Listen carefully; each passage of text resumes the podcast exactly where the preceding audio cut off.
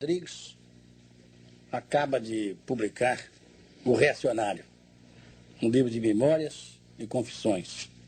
Um volumoso livro de mais de 500 páginas, em que há muito da sua vida e da sua atividade jornalística. Da minha doença, etc.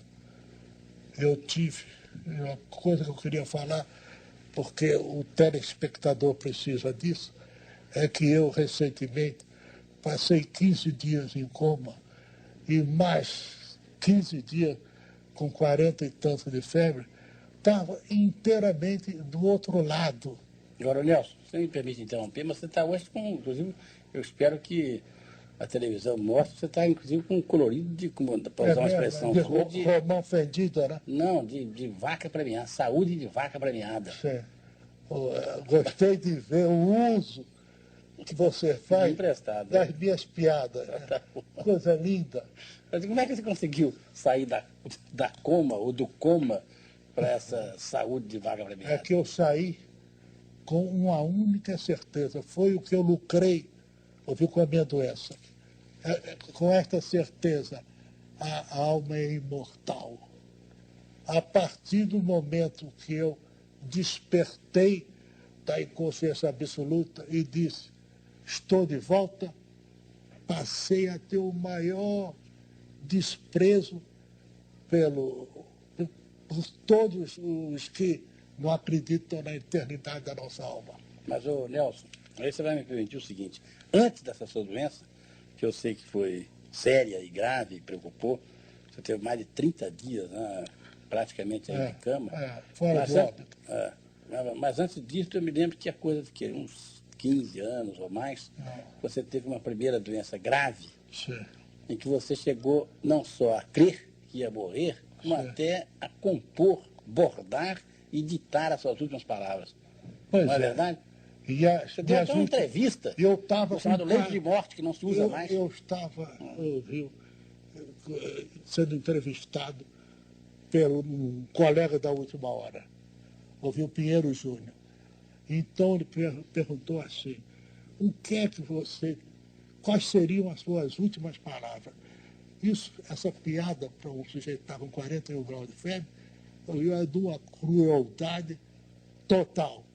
E eu disse a ele, disse a como seriam as minhas últimas palavras, são as seguintes, que boa besta é o Max. Mas que, que... Eu estava inteiramente, pois é, no momento em que todo sujeito não faz pose, viu? porque na hora de morrer, o sujeito está atribuladíssimo com a própria morte. E eu também, sem fazer a menor pose, ouviu? e achando que ia morrer, eu disse que seria as minhas as últimas palavras. O Max é uma besta. Mas, ô Nelson, mas eu que me interesso muito por esse assunto de desse macabro e meio sinistro assunto da morte, sobretudo da morte, da vida depois da morte. Mas é, eu me pergunto se essa experiência... Aqui, o homem só não anda de quatro porque morre.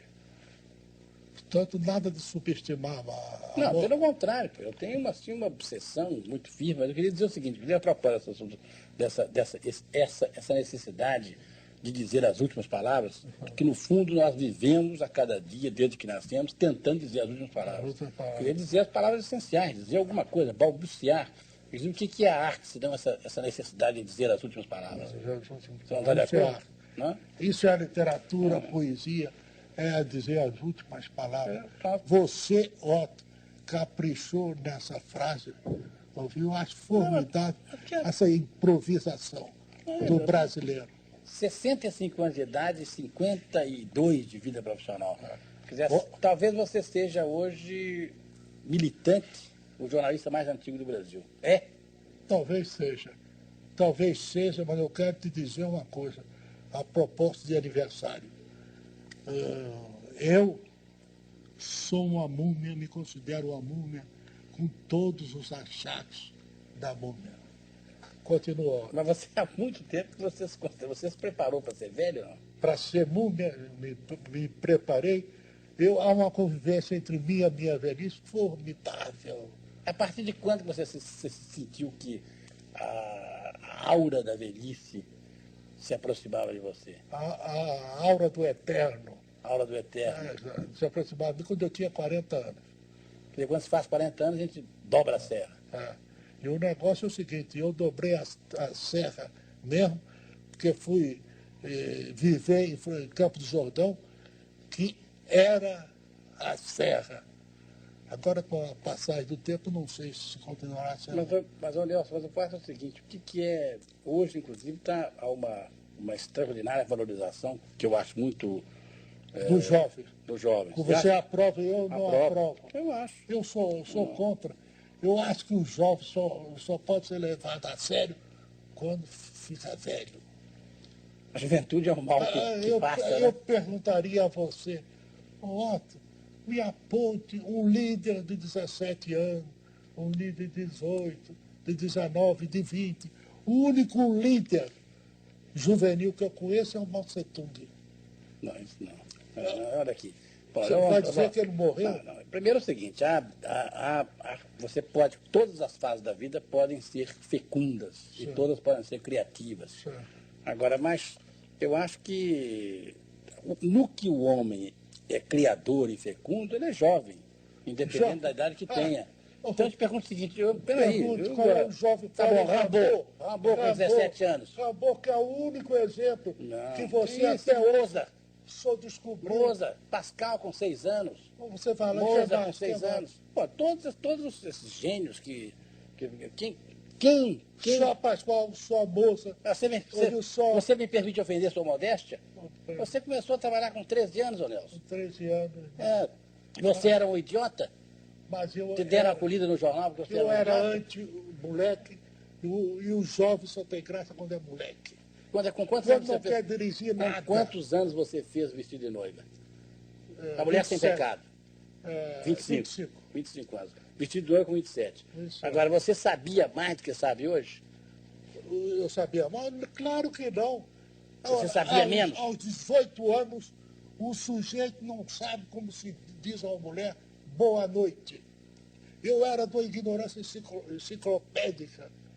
Você não De matéria de amor e de tudo ô, mais. Nelson, olha aqui. Só conheço um sujeito que elogiasse a velhice. Sou eu. Ah, isso não, peraí. É, Nem agora, em aí não. causa Não, própria- você tem, amor de Deus. Tem, inclusive, você, inclusive, vou te dizer. portanto, olha aqui. O velho Você não se vai. velho. Olha aqui, nós não temos tempo, inclusive, para eu fazer aqui uma vasta bibliografia, mas eu vou me Sim. permitir apenas uma. Sim, sim. Cícero Sim. tem um tratado chamado Da Velhice. Da velhice. Contra a velhice. A favor da velhice. Ah, bom. Ah, inclusive, você sabe que na Grécia o velho era o sábio. E agora? E Era agora? o conselho dos O anciãos. nosso querido doutor Alceu diz o seguinte, que a, a idade, ouviu, é uma solução formidável. Não. Isso, isso ele disse a razão da idade. Ora, segundo nós dois sabemos, a, a razão é um lento, laborioso, dilacerado, ah, conquista espiritual. Não, isso é bom. Você, Isso você- é a razão. Olha aqui. É um- uma conquista espiritual que o sujeito leva meio século ouviu, para ter.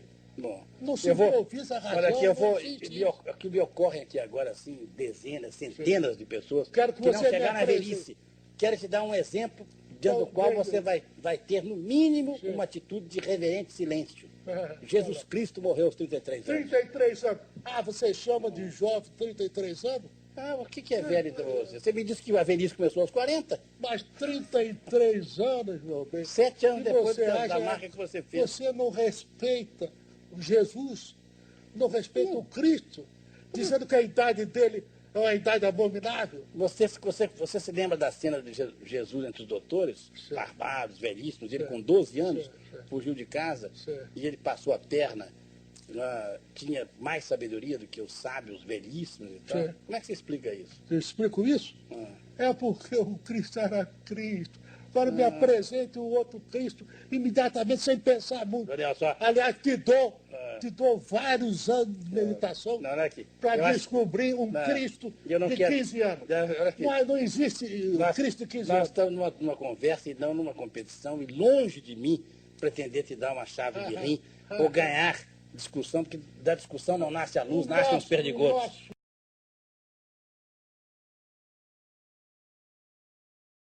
Perdigotos. O nosso, telespectador é, é freguês porque acredita na gente. Eu senão ele não estaria lá, aí sentado na cadeira, etc. Ouvindo. Fumando talvez um charuto. E, velho ou moço. Bom, eu acho que, bom, vamos deixar de lado. Você acha que um, um velho não pode ser um cretino fundamental? Ah, pode ser um cretino fundamental. E os cretinos fundamentais são os jovens. Eu que, que fiz esse. descobri o cretino fundamental, ouviu? Eu é que disse que ele era desde a idade. Qual é a idade do cretino fundamental? O cretino fundamental vai. Bom, é verdade que tem umas exceções. Ouviu? De velhos cretinos fundamentais. Ouviu? Mas o jovem, o jovem, como eu te disse, eu já fui jovem, ô, por incrível que pareça. Por incrível que pareça, eu já fui jovem. Diz, diz, diz aqui, e diz posso aqui, dizer, diz, e posso diga. dizer, e o, o telespectador ouviu que grava essas palavras. Ouviu? Eu não sabia dizer um bom dia para minha namorada. Bom, eu, não sabia nada. você eu sabe, era. você, você sabe um personagem que você cita sempre, que você menciona, que você, a que você recorre, aliás, Sim. muito justamente, com oportunidade. Sim. Você sabe com quantos anos Napoleão foi general? com Foi general anos? com 27 anos. 27 anos. Eu acho que você surrupiou dois anos. Não, 27? 27. Não, não foi 29. 27 anos, 27 anos. Foi general com Agora, 27 anos. então você, então quero que você me descubra já um jovem Napoleão. Mas o, o, o que, que o, o jovem você Napoleão... considera 35 anos, que é a maturidade, Não, ouviu? você- não, eu não então, sou... o Chico já deixou de ser eu, velho, Não, eu não estou... começa a se preparar para a sua grande fase, Ô, que é a Nelson. maturidade. Você conhece os amores de Napoleão. Sabe, inclusive, quanto Napoleão amou Josefina e, e E foi sempre traído. Porque ou era Napoleão ou era o sedutor. Qual era, o, qual era o sábio, Napoleão dos 27 anos ou Napoleão de Santa Helena? o Napoleão de Santa Helena. O- Porque, rapaz, quem não foi derrotado nunca, ouviu? É, o- é uma Napoleão de. Hospício. Ou então o Napoleão de, Hospício é o único imbatível. Porque o fato de ser Napoleão não, não quer dizer que o medíocre, como era o Wellington, ouviu, não possa ganhar as batalhas. O Wellington não podia amarrar o sapato de Napoleão. E quem é que ganha no final das contas? Quer que ganhe razão? É, Quem ganha? Quem ganha? Quem ganha na vida? Quem ganha? É o cretino fundamental? É o cretino fundamental. Ah. Esse- ah, é. É o cretino fundamental porque ponha o, o cretino fundamental em cima dessa mesa ou de um caixote de querosene, jacaré, e você, e você manda ele falar. Ele dá um berro, imediatamente milhares de cretinos fundamentais se organizam, se arregimentam, Você acha que o, se aglutinam. a seu ver, portanto, assim, o, o- a constante do ser humano é a mediocridade, a burrice. Ah, claro que é burrice. E qual é o maior acontecimento do século XX? É a rebelião dos cretinos fundamentais. Você, an- antes, ó, o cretino funda- fundamental raspava a parede da sua humildade e na consciência da sua inépcia. Ouviu? Mas agora, e agora, conseguiram finalmente, pela superioridade numérica, porque para um gênio há 10 milhões de imbecis, você sabe disso. Você, inclusive, popularizou uma série de expressões. Então, entre todo o óbvio ululante, Sim. que o cretino fundamental talvez não veja, né? É, não vê. É. Nenhum cretino vê. é, É, Agora, qual, qual, óbvio qual é, né, dessas expressões desses personagens, a granfina das narinas de calhada, Verdade. qual é, qual é, assim, da sua preferência? Qual é Agora, uma pergunta que, que eu queria fazer a você, que você levantou esse assunto. Você conhece alguma granfina de narina de cadáver? Olha a prudência mineira. Afasta a prudência Eu conheço mineira. várias. Ah, vara. Você quer que eu cite em ordem alfabética? Não, na ordem alfabética, não. Porque seria cruel, ó. Não, pois é, claro. Não, mas a gente conhece, claro. Mas que no elevador do Mário Filho, eu fui com a grafina das narinas de cadáver. Como é que você descobriu? Foi assim de repente ou... Não, foi de repente, não. Ela, ela tem as narinas de cadáver. Essa Mas é, santa é- senhora. é em função de, de, de, de, de- operação plástica? Não. Essas narinas Essa não fez nem, e nem desconfia das narinas de cadáver. Ela pensa que tem um nariz de Cleópatra, etc., Cleópatra tinha nariz. Agora, e, Cleópatra tinha um nariz, mas não, não de, de, de nariz. Do qual dependeu a sorte de cultura e de civilizações. Ah, se o se o nariz de Cleópatra fosse um pouco menor, a sorte do mundo seria outra, né? Seria outra. Se fosse um pouco maior, seria outra. Ah. E assim sucessivamente. Agora, mas a, essa, o que, o que essa, você atribui à, à granfina, não é só a expressão, mas você atribui à granfina lida de cadáver, uma série assim de lugares comuns e de. Inclusive, ela, ela tem uma atitude assim, digamos, é, aberta para frente. É lugar, lugar comum que eu, eu, eu- Me diz uma coisa, Otto. Você nunca viu desprezo de uma granfina pelo, pelo Brasil? Uma delas me dizia, o Brasil é um país de quinta ordem. Compreendeu? Então, é, e eu quase lhe disse, não lhe disse que eu sou um tímido. Por que, que a senhora não vai lavar um, bom tanque? Mas quem disse isso foi um chofer de ônibus, que uma granfina fechou, ele disse, vai lavar um bom tanque. Ouviu? A granfina ficou uma pa- impassibilidade total. Quer dizer, a, a granfina não sabe nada sobre o Brasil. Não, não sabe, sabe e despreza o Brasil. E você, você Os cretinos fundamentais desprezam o Brasil. E eu conheço pessoas tidas como inteligentes que de- desprezam o Brasil. E o Brasil vai substituir os Estados Unidos, a Rússia, vai dizer a grande palavra nova. É o Brasil que vai dizer isso. Você, você acha, sinceramente, isso? Não? Acho sinceramente isso, acho o, o- brasileiro um sujeito formidável, é um sujeito que faz piada, nenhum povo faz piada. Só o Brasil acontece qualquer coisa. Seja uma catástrofe, seja uma chanchada, o brasileiro inventa uma piada na hora. Ouviu? E isso, Não, não é um pouco carioca, não? todo sujeito que vem de fora é- passa a ser carioca. E aí está essa, essa força absorvente que tem o, O que, que você acha que, como é que você definiria o brasileiro? Além dessa capacidade de fazer piada, o que, que é o brasileiro? o brasileiro. É o homem cordial? Você é- olhe todos os homens das, das outras terras. Nenhum consegue ser cafajeste. E o brasileiro é cafajeste. Eu digo cafajeste, ouviu como um um sujeito, ouviu que eh, o seu meio cultural, etc., e se planta bananeira, ouviu até no velório. A molecagem. É, a molecagem. o- Você tem uma forma, inclusive, assim, de driblar a vida. Driblar a, a tragédia da vida. Não. A- o drama da o vida. brasileiro vai conquistar a vida. Ouviu? Por enquanto ele anda por aí babando na gravata. É. Mas, Mas- eu, eu me lembro que você disse, inclusive, que o brasileiro é um, é um, é um vira-lata. É um- E você despreza os cães o vira-lata. Brasil é um vira-lata internacional. O Não, o Brasil é- vira-lata é um jovem, em primeiro lugar, o vira-lata. É. É um sujeito, ouviu, tremendo, que emana luz. É. Há um peixe que é cego, mas tem luz própria.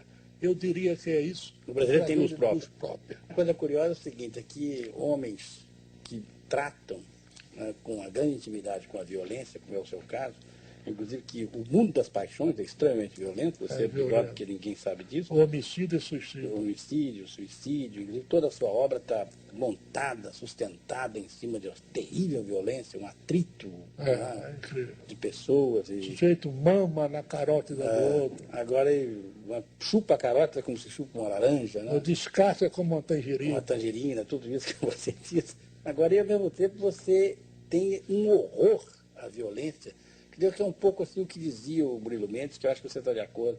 Um soco já é a guerra, Eu também acho. você acha? Eu acho que um soco, uma bolacha na uma cara brasileira, que é o brasileiro, é, uma- é uma- um crime sem perdão. Alguma vez você brigou na vida, assim, fisicamente? Quando eu era garoto, eu brigava e não sabia a importância que tem uma bufetada. Você- Com uma bufetada sucede o seguinte: se não tivesse som, não ofenderia a vítima, não Sem machucaria áudio, ninguém, sem áudio. Bufetada sem áudio, De é- contra-regra. a gente aceita. Fica um contra-regra no teatro, quando o outro dá uma bufe, um bufetada bufetão, de circo. vem o Aquela- contra- o contra-regra está lá. E aí, pronto, a, a bufetada fica obscena, viu? E de uma crueldade incrível. Você, você não, assim, nunca, nunca, inclusive, assim, teve receio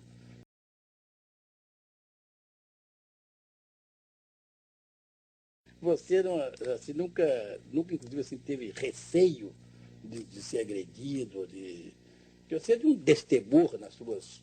Você nunca, assim, você nunca temeu dizer, você nunca omitiu o que você pensa. Hum. Há muito tempo você assim, rompeu relações com o medo. Que eu peço a Deus, o que eu peço a Deus é que nunca me deixe meter a mão na cara de alguém.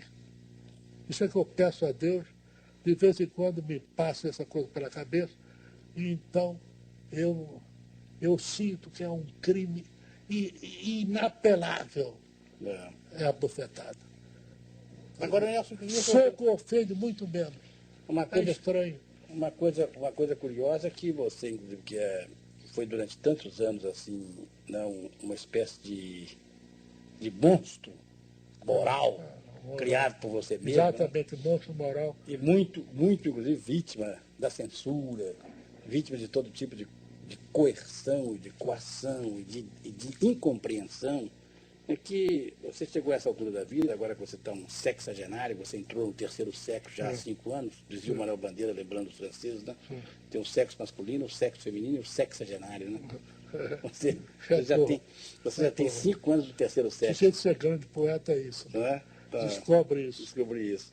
Então você, você, uma coisa curiosa é que você tem um sentimento religioso, mas que não se definiu numa religião. Você não é um praticante eu sou um cristão, profundamente um cristão. Agora, comigo, uma coisa, eu entro nas igrejas vazias. Na minha opinião, os crentes e o padre é que estragam a missa. Mas como é que você concilia isso com a sua condição de cristão? Eu, eu não explico o inexplicável, meu caro Deus não me deu esse dom. E você acredita em amor realizado? Em amor realizado? Ah. Não, eu acho que o amor não deve ser realizado. Eu acho que, que compromete e atrapalha a convivência. Quer dizer, o amor, amor para, para ser amor total não pode ser é. realizado. Tem que ser contra, exemplo, amor exemplo, contrariado. O beijo na boca. Que todo mundo faz com maior facilidade, maior leviandade. O beijo na boca. O sujeito só devia beijar uma única mulher em toda a sua vida. E caso não aparecesse a mulher amada, não beijar. Simplesmente não beijar.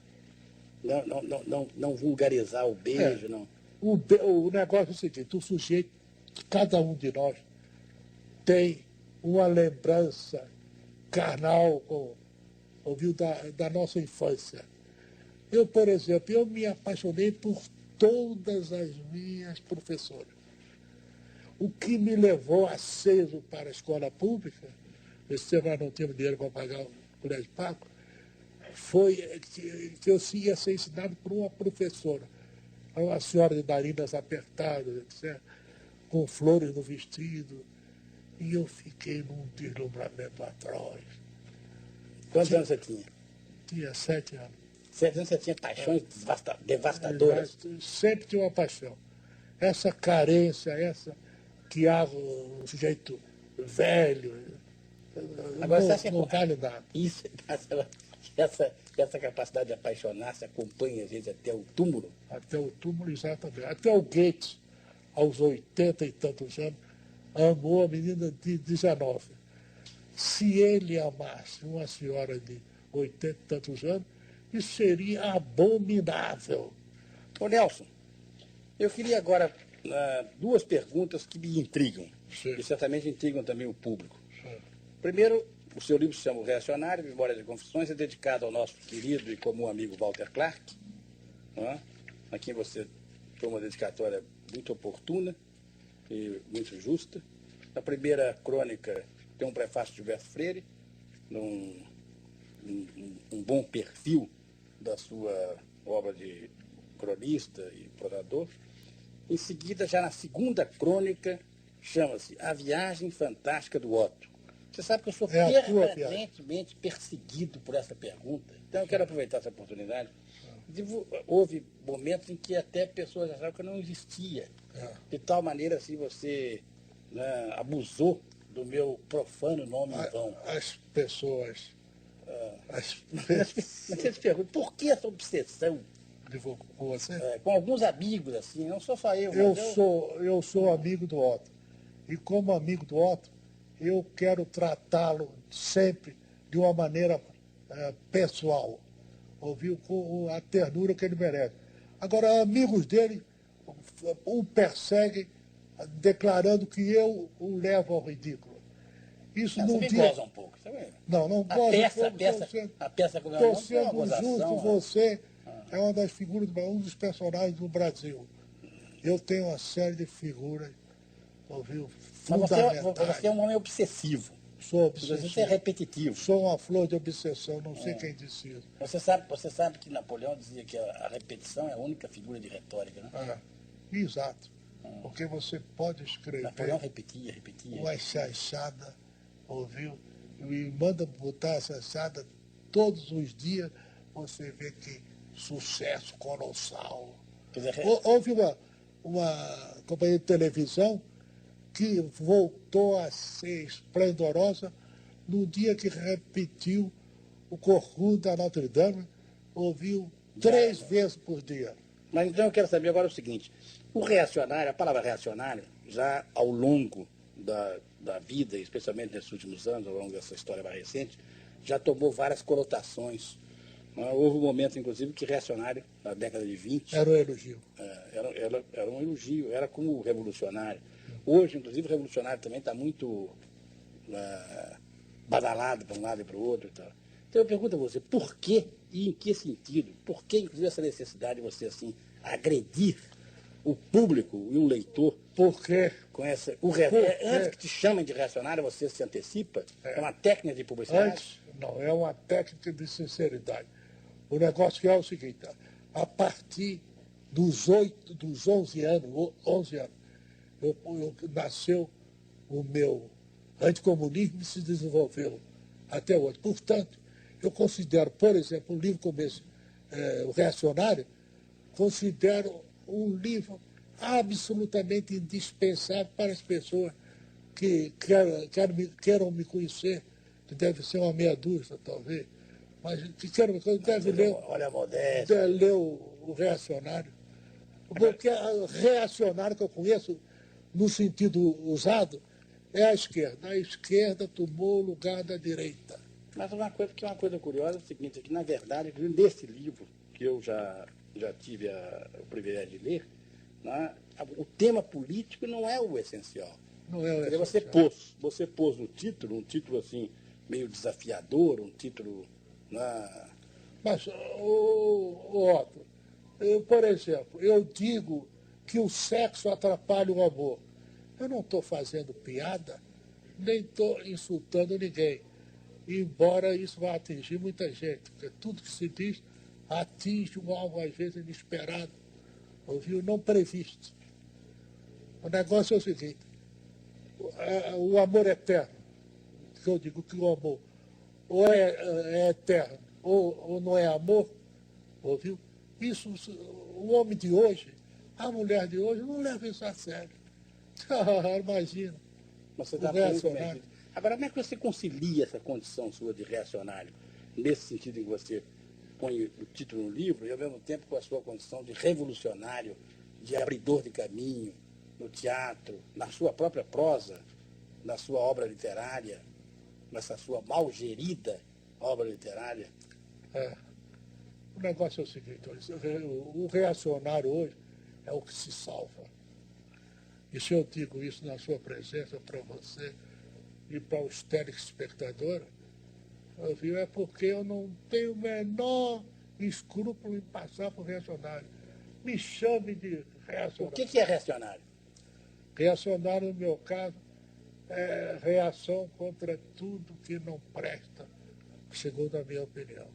Dito isso, então, eu, diria, eu só pediria a você que, inclusive você que, que é foi, é, e durante muitos anos aí foi uma estrela da televisão, você encerra esse nosso papo dizendo alguma coisa do alto dessa, dos seus 65 anos para Sobre o público jovem, para o público jovem, assim como é se fossem, não as suas últimas palavras, que só serão pronunciadas daqui a muitos anos, as suas últimas palavras deste momento, deste, desse seu 65 O que eu teria de dizer aos jovens diante, aos jovens de ambos os séculos, é o seguinte, envelheçam depressa, com toda urgência, envelheçam